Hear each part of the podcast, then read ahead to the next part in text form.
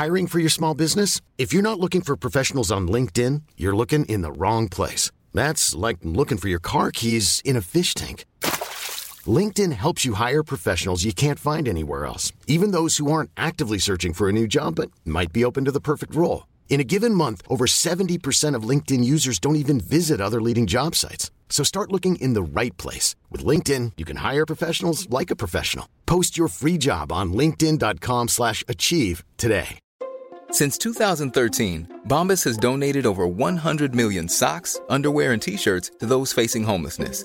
If we counted those on air, this ad would last over 1,157 days. But if we counted the time it takes to make a donation possible, it would take just a few clicks. Because every time you make a purchase, Bombas donates an item to someone who needs it.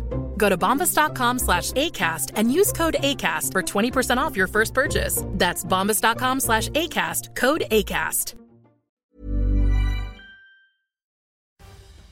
So schrieb einst der Zeitzeuge und Chronist Peter Stern von Labach. Mit welch unmenschlicher Grausamkeit die Türken gegen das christliche Volk vorgehen, ist nicht zu beschreiben.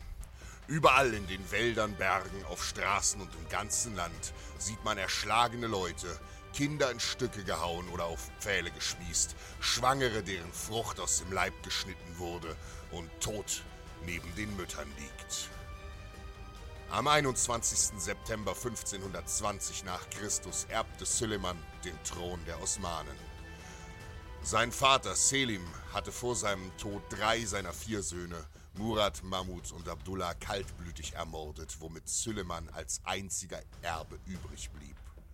So grausam wie das Erbe der Türken begann, so grausam sollte es nach Europa getragen werden. Schon bald setzte sich ein gewaltiges Heer der Osmanen unter ihrem gierigen Herrscher in Marsch, um das Heilige Römische Reich deutscher Nationen zu erobern. Unbarmherzig wurden auf seinem Weg die Länder des Balkans dem Erdboden gleichgemacht. Die Moslems mordeten und plünderten ohne Gnade. Weiter und weiter marschierte Süleymans riesige Armee nach Westen, bis er 1529 die Stadt Wien erreicht hatte. Doch hier, durch den unbeschreiblichen Heldenmut deutscher Landsknechte, wurden die Türken aufgehalten und besiegt. Süleyman musste schmerzlich lernen, dass die Christen die wahren Herrscher Europas waren. Geschlagen zog sich der Sultan mit seinen überlebenden Soldaten nach Konstantinopel zurück. Die schändliche Niederlage gegen die Deutschen bei Wien schmerzte lange im Herzen der Osmanen. Viele Jahre vergingen, doch 1566 nach Christus wagte der türkische Herrscher erneut einen Versuch, Europa zu unterwerfen. Süleyman der Prächtige führte nach elf Jahren wieder persönlich einen Feldzug an. Er war bereits 72 Jahre alt, sehr gebrechlich und litt stark an der Gicht, so dass er nur selten reiten konnte. Und obwohl seine Berater und Ärzte von dem Unterfangen abrieten, wollte der Sultan seine einstige Niederlage um jeden Preis wiedergutmachen. 90.000 Soldaten und über 300 Geschütze setzten sich in Marsch. Wieder führte die Route der Moslems durch Ungarn, wo sie Angst und Schrecken verbreiteten und schon bald erreichten sie die kleine Festung Sigedvar im Süden des Landes. Hier befehligte der Graf Nikolaus Subic von Zrin eine Garnison. Doch dem Grafen standen lediglich ca. zweieinhalbtausend Soldaten und 69 Kanonen zur Verfügung. Das gewaltige Heer der Feinde aufzuhalten, schien somit ein Ding der Unmöglichkeit. Die gesamte Wehranlage auf einer sumpfigen Insel bestand aus einer Altstadt, einer Neustadt und der Kernburg, die von einem dreifachen Wassergraben umgeben war. Wälle aus Erde und Holz sicherten die Festung, doch nur der Turm, in dem das Schießpulver aufbewahrt wurde, war aus Stein gebaut. Sofort griffen die Osmanen unkoordiniert an, da sie dachten, leichtes Spiel mit den wenigen Verteidigern zu haben. Doch die christlichen Krieger kämpften mit aller Kraft. Sie vertrauten auf Gott und stellten sich unerschrocken den Türken entgegen. Moslem um Moslem wurde getötet, bevor sie die hölzernen Palisaden überklettern konnten. Und es dauerte Tage, bis es die Osmanen schafften, in die äußere Neustadt einzudringen. Doch auch hier starben unzählige Feinde in den engen Gassen, die für die Ungarn mit nur wenigen Männern gut zu verteidigen waren. Unter großen Verlusten drangen die Angreifer erst Tage später in die Altstadt vor.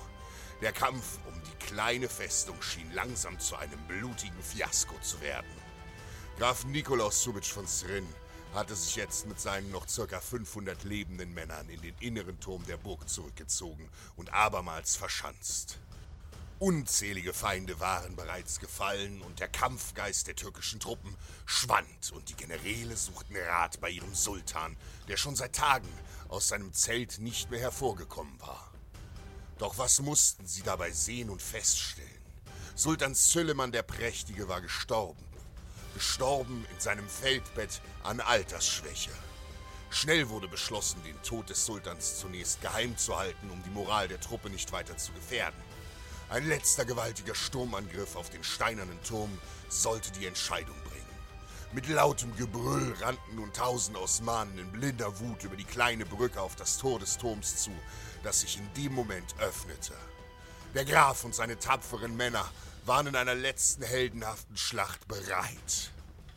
Wild kämpften die Verteidiger für ihr Land und ihren Glauben, schlugen und stachen auf die anstürmenden Moslems ein und auch wenn erneut hunderte Feinde den Tod fanden, so unterlagen am Ende die tapferen Helden von Ziketwar, deren Tapferkeit nie vergessen werden wird. Doch kaum war der letzte Verteidiger in der Schlacht gefallen, explodierte der gesamte Turm in einem lauten Knall.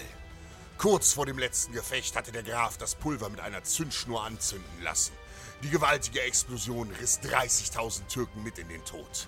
Im Kampf um die kleine Festung Sigetvar war ein Großteil des osmanischen Heers gefallen. Der Sultan selbst war in seinem Zelt gestorben und die Moral der Türken hatte den Tiefpunkt erreicht. So verwarfen sie ihre Pläne und zogen zurück nach Konstantinopel. Graf Nikolaus Subic von Zrin und seine wenigen Tapferen hatten Europa durch ihren Mut gerettet.